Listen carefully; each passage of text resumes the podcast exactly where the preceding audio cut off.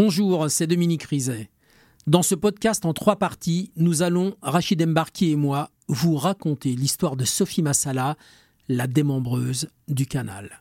Un épisode de Fait entrer l'accusé écrit et réalisé par Alexis de la Fontaine, rédactrice en chef Isabelle Clairac. Bonne écoute. Le distributeur de billets a gardé son secret. Mais les collègues de Marilyn Planche, eux, ont encore raconté beaucoup de choses intéressantes à l'enquêtrice. Olivier, le délégué du personnel de la GFIP, lui a notamment raconté une scène étonnante qui ne datait que de trois jours. Il avait eu une conversation avec Sophie Massala. Elle lui avait semblé très agitée. Elle tenait des propos incohérent. Céline Soyer, brigadier chef à la brigade de protection des familles de Toulouse. Elle lui dit qu'elle va tout déballer sur Marilyn Planche, que c'est pas celle qu'on croit, il y a des dossiers chez elle, elle fait mal son travail, elle me harcèle sexuellement euh, dès, depuis dès le début que je suis arrivée dans l'entreprise.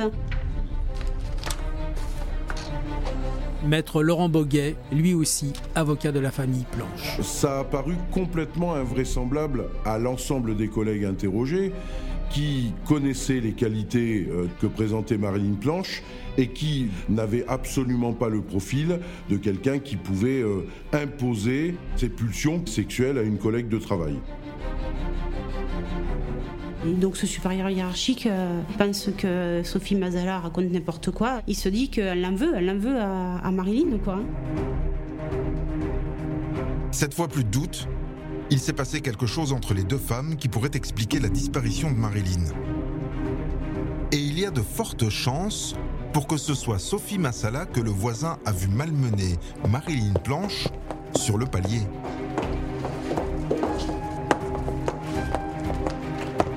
Je me suis dépêchée à trouver une photographie de Sophie Mazala pour lui représenter. Euh, et donc je vais la chercher dans le fichier des permis de conduire en fait. Mais elle date et quand je lui présente, il ne nous la reconnaît pas.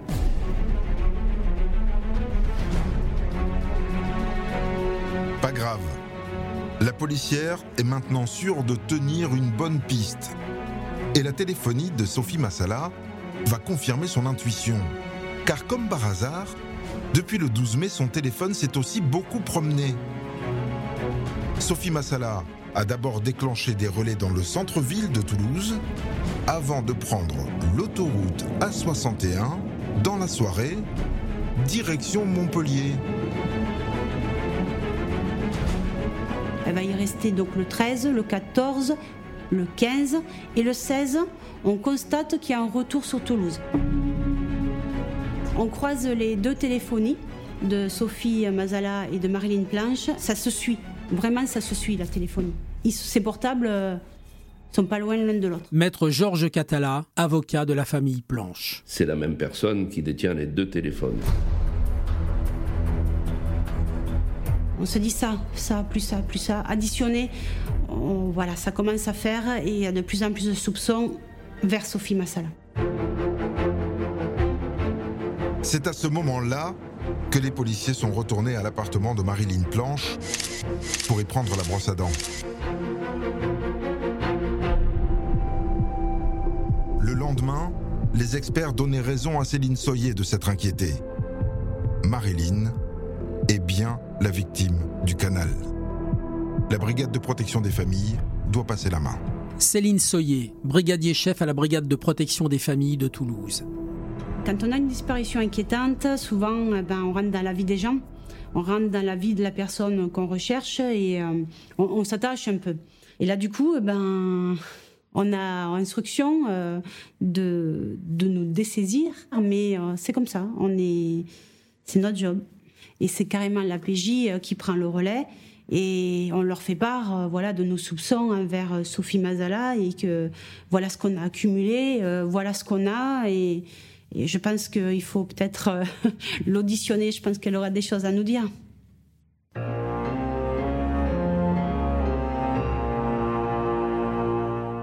La brigadier chef offre donc la piste Massala sur un plateau à ses collègues de la crime. Et c'est maintenant la PJ qui tombe des nues. Elle, qui courait après un démembreur sadique. voit se profiler la piste d'une querelle de bureau qui a mal tourné. Une femme sans antécédent psychiatrique en aurait découpé une autre à la scie à métaux. Vraiment. Sophie Massala n'est pas difficile à localiser, car ce jeudi 26 mai 2016, elle avait rendez-vous au siège national de l'AGFIP, en banlieue parisienne. Et elle a réservé un vol retour Paris-Montpellier. Atterrissage prévu, 14h50. La PJ de Toulouse alerte donc ses collègues de Montpellier, qui n'ont plus qu'à cueillir la suspecte à son arrivée. Mais au même moment, à Toulouse, l'enquête s'accélère. Un SDF qui furetait sur les berges du canal a découvert une valise abandonnée sous des branchages. Nathalie Freund, commandant à la police judiciaire de Toulouse. Il était à la recherche d'effets vestimentaires parce qu'il était démuni. Et quand il s'est intéressé à cette valise, il n'a pas pu l'ouvrir parce que la valise était verrouillée. Et quand il a senti l'odeur, il s'est dit qu'il était préférable pour lui d'en rester là et il a fait appel au secours. Stéphane Mazelier, brigadier chef à la PJ de Toulouse. À l'ouverture, on voit un tronc, un tronc comme on va dire les autres membres, enveloppé dans un drap, une serviette. Voilà, et en état de décomposition. Alors que le puzzle macabre se complète petit à petit à Toulouse, Sophie Massala se pose à Montpellier. Un atterrissage en douceur et une arrestation qui l'est tout autant. C'était une interpellation des plus faciles. Sereine, complètement détachée. Euh, cette personne même étonnée de voir nos collègues euh, agir de la sorte. Elle n'a rien dit. Et même lors de la notification des droits, quand on fait état de la qualification, quand même, on parle d'un meurtre, hein, il ne semblerait pas qu'elle ait euh, bah, évoqué de sentiments particuliers. Bizarre ce flegme, surtout quand on transporte un élément très compromettant. Elle n'avait pas de valise, mais elle avait un grand sac. Et dans ce sac à main, ils vont trouver la carte bancaire de Marilyn Planche. Sophie Massala est aussitôt placée en garde à vue. Et pendant ce temps-là, les découvertes s'enchaînent au canal du Midi. Nathalie Freund, commandant à la police judiciaire de Toulouse. Le même SDF, hein, et là on se dit qu'il y a des concours de circonstances qui sont difficiles, euh, découvrait euh, également euh, une jambe de femme.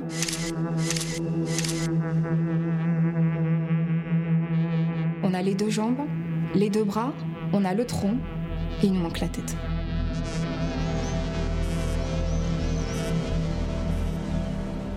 L'interrogatoire de Sophie Massala commence en début de soirée au commissariat central de Montpellier, avec des policiers qui ont encore du mal à croire qu'ils tiennent le démembreur du canal sous les traits de cette femme toute frêle.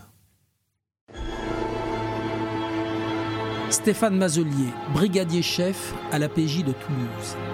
Au départ, on s'est dit, est-ce qu'on est sur la bonne personne? Au vu de ce détachement, de cette sérénité, de ce calme, on s'est dit, est-ce qu'on ne fait pas une erreur? Sophie Massala est tout à fait prête à s'expliquer. Elle commence par raconter sa belle entente avec Marilyn Planche, il y a six mois il y a une certaine amitié entre elles qui s'est créée de par ben, leur euh, relation professionnelle qui était du même niveau. Elles avaient à peu près les mêmes choses à faire au sein de la société. Elles se voyaient un petit peu en dehors avec d'autres collègues de travail.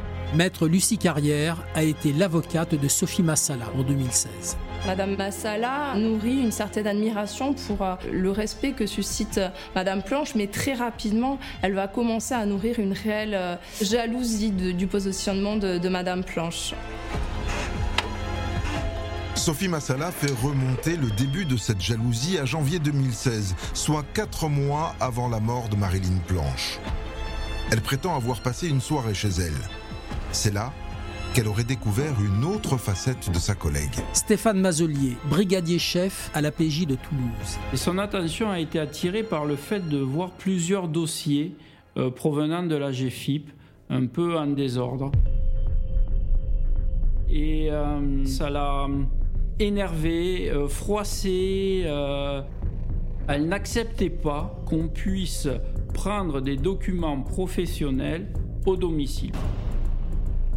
Comme si Madame Planche prenait ses dossiers pour les cacher, les détruire. Et comme elle était jalouse de, de sa collègue de travail, là c'était une, une faiblesse. Elle se rend compte d'un tout autre visage professionnel de Madame Planche et elle réalise qu'elle n'est pas la professionnelle avertie et euh, aussi brillante et, et respectée qu'elle ne veut laisser paraître. Et ce n'est pas tout. Ce soir-là, Marilyn Planche est sortie du bois. Madame Planche aurait fait des, des, avances à Madame Massala, dans le but d'avoir peut-être une relation autre qu'une relation amicale. Une déclaration merdique, dit Sophie Massala. La preuve, les SMS enflammés que Marilyn Planche lui a ensuite envoyés. Sophie, mon amour, il faut que je te voie.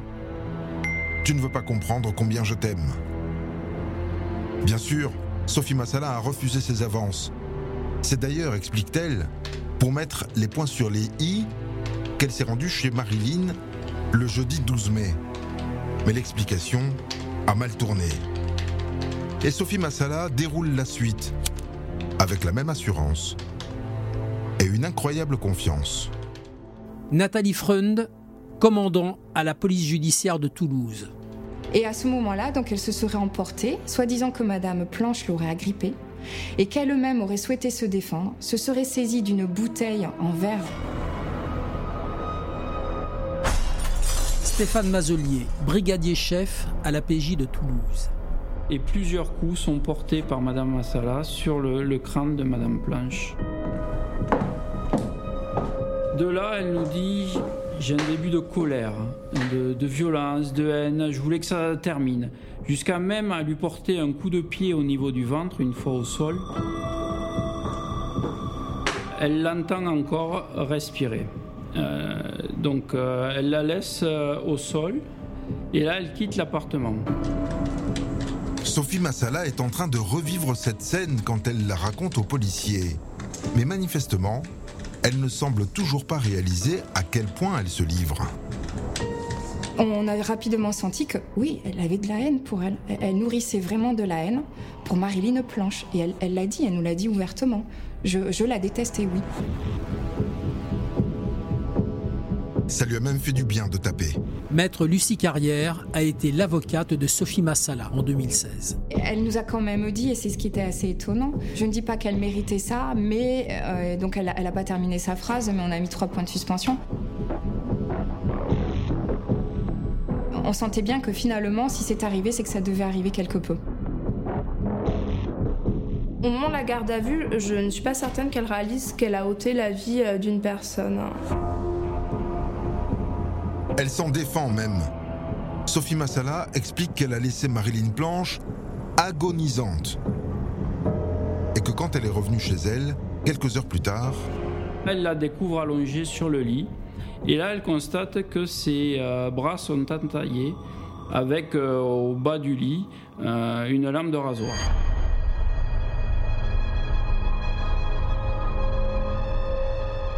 Madame Planche aurait mis volontairement fin à sa vie, donc elle nie l'avoir tué. la seule chose que Sophie Massala reconnaît ensuite devant les policiers, c'est sa peur. La peur d'être rattrapée, la peur d'être accusée d'un crime. Quelques jours plus tard, elle a donc pris une décision aussi pratique que radicale. Pierre Dunac, avocat de Sophie Massala. On est dans un immeuble, au premier étage, dans un tout petit app- appartement, et on a simplement affaire à une victime qui est de très forte corpulence et que Sophie Massala n'a pas la, la force de déplacer. Si on ne peut pas la déplacer, la seule solution, eh bien, euh, c'est euh, de la démembrer. La démonter pour la descendre. Normal. Et Massala continue. Comme si elle était persuadée que les policiers comprendront son embarras ce soir-là et sa méthode expéditive. Stéphane Mazelier, brigadier chef à la PJ de Toulouse. Madame euh, Massala s'est tout d'abord rendue dans un centre commercial de l'agglomération toulousaine. Elle a acheté donc une scie un couteau en céramique, euh, des sacs poubelles, des gants, des produits détergents pour faire disparaître les odeurs ou toute trace pouvant montrer une intervention d'un tiers. Nathalie Freund, commandant à la police judiciaire de Toulouse. Et ensuite, elle va au domicile de Marilyn Planche et elle commence à la découper.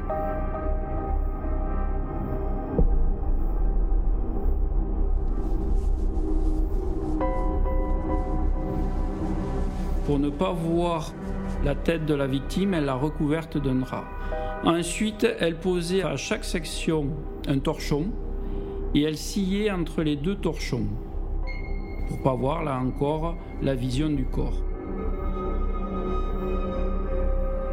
Et elle sciait, elle sciait et elle mettait ses, ses membres dans des sacs poubelles les uns après les autres.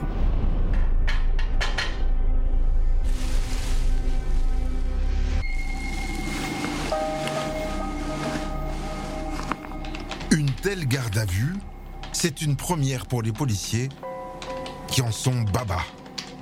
J'avais du mal euh, matériellement à imaginer qu'elle ait eu non seulement la force nécessaire de faire tout ça, mais qu'elle ait pu faire abstraction que c'était un corps qu'elle découpait. Si, si, elle avait trouvé euh, la force de, de- de démembrer sa collègue. Oui, oui. Maître Georges Catala, avocat de la famille Planche. Elle a forcé les portes de l'enfer et patauge dans le sang. Car il faut imaginer le travail que cela peut en exiger. Découper les bras, les jambes, la tête, le tronc, cela prend un minimum de 8 heures. Maître Laurent Boguet, lui aussi avocat de la famille Planche. On n'accomplit pas ce genre d'acte sans y laisser des plumes psychiques, sauf à être ce qu'elle est, c'est-à-dire un individu totalement dépourvu d'affect. Je pense que quelqu'un de normalement constitué doit abandonner. Il laisse la tâche, il laisse le sang, il se barre et on n'en parle plus. Ah non, elle est allée jusqu'au bout, jusqu'au bout, jusqu'au bout de sa logique qui consistait à dire je veux pas me faire pincer. Et ça, c'est sidérant. Sophie Massala, qui ne manque décidément pas d'esprit pratique, a ensuite méthodiquement placé chacun des sacs avec les membres découpés dans le caddie de Marilyn Planche et le tronc dans sa valise. Puis elle est partie en livraison au bord du canal. Nathalie Freund, commandant à la police judiciaire de Toulouse. Elle nous explique que les roulettes fonctionnaient très mal et qu'en conséquence, elle a mis pratiquement 4 heures pour rejoindre donc depuis le domicile de Madame Planche le canal du Midi. Elle nous dit même euh, que- qu'elle savait plus où elle en était. Elle était comme une, une machine en, en quelque sorte. Et elle était obligée d'avancer parce qu'il fallait euh, se débarrasser rapidement ben, ben, du corps. Stéphane Mazelier, brigadier chef à la PJ de Toulouse. Une fois l'avoir raconté, là, elle commence à accuser le coup. Elle commence à voir l'horreur de ses gestes, des larmes, euh, des pleurs. Elle nous dit c'est horrible ce que j'ai fait, mais en même temps, elle nous dit elle le méritait.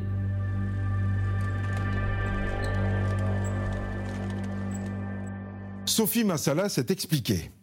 Mais si on l'écoute, elle n'a pas tué Marilyn Planche. Elle, elle s'est défendue et s'est ensuite débarrassée du corps d'une suicidée qui l'avait harcelée. Bon, cette fois, les policiers n'ont plus de doute, ils tiennent leur dépeceur.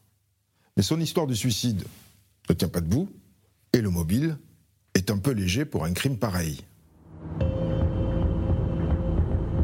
Le lendemain matin, le brigadier chef Mazelier profite du transfert de Sophie Massala entre Montpellier et Toulouse pour tenter quelque chose.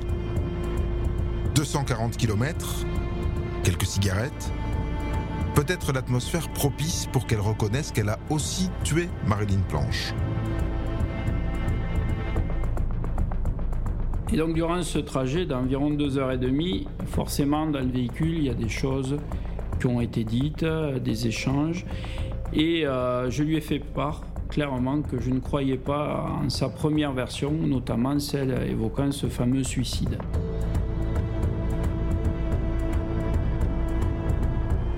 moi, je n'y croyais pas, le procureur n'y croirait pas non plus, et qu'il fallait que vraiment, vraiment, comme elle l'a fait pour le démembrement, qu'elle nous dise la vérité.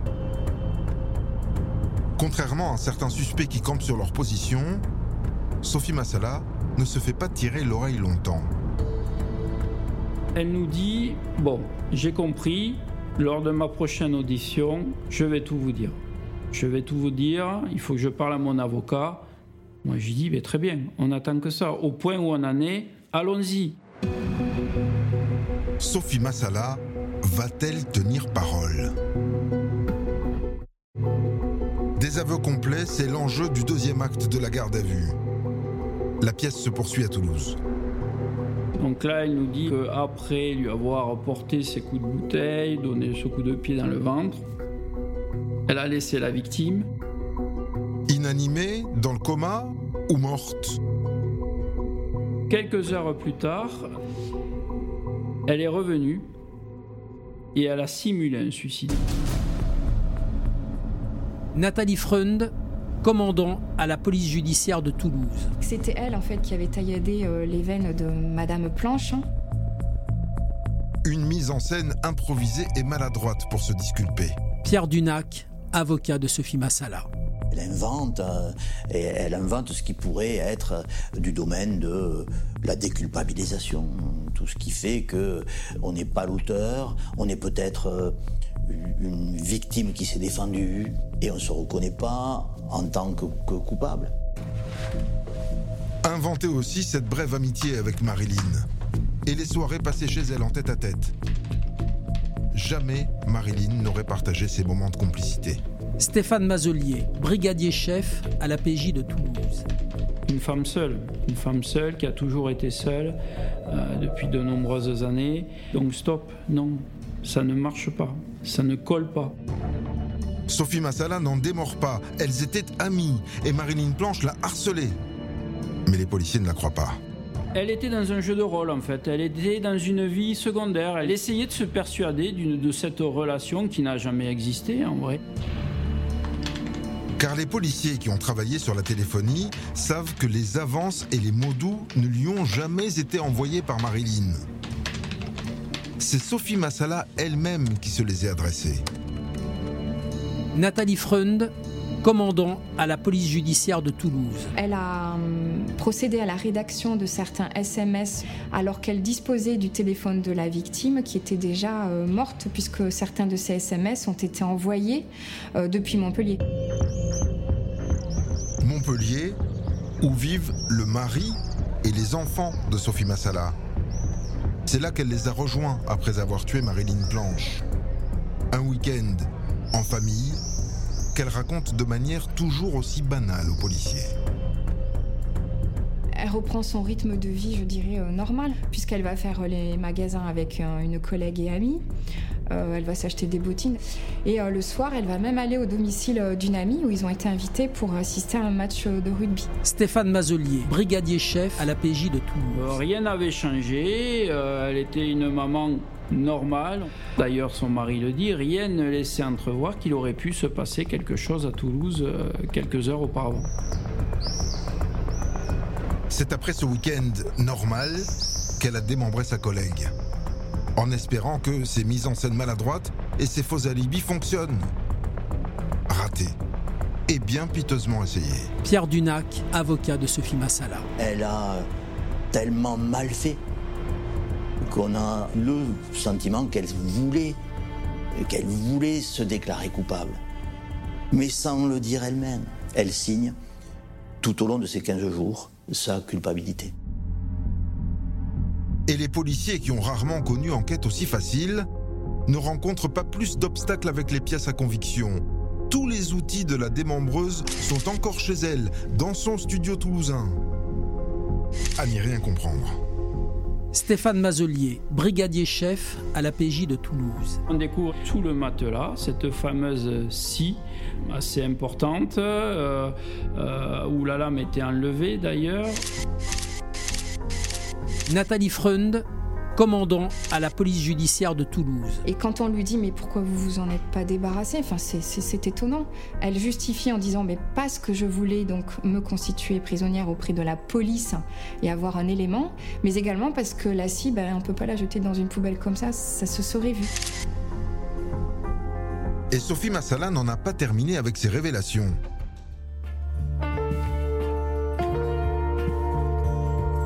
Vous venez d'écouter le deuxième épisode de Faites entrer l'accusé consacré à Sophie Massala, la démembreuse du canal. Retrouvez la suite de l'affaire dans l'épisode 3.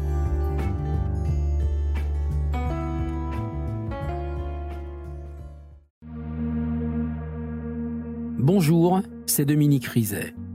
Une poignée de secondes, voilà tout ce qu'il faut pour qu'une vie bascule. Juste une poignée de secondes un sursaut, un instant où le destin bifurque dans une direction ou dans l'autre. Sur le coup, je pensais pas qu'il était mort parce que je voyais pas de sang, on voyait rien quoi en fait. Sébastien s'est jeté sur son père. L'affaire Grégory, l'affaire Daval, l'affaire Cahuzac, vous les connaissez toutes, ça fait 40 ans que je vous raconte ces destins brisés. Aujourd'hui, dans l'instant où, découvrez les confessions de ceux qui sont au cœur de ces affaires. Ils me racontent et vous racontent ce qu'ils ne pourront jamais oublier. L'instant où, un podcast BFM TV raconté par Dominique Rizet.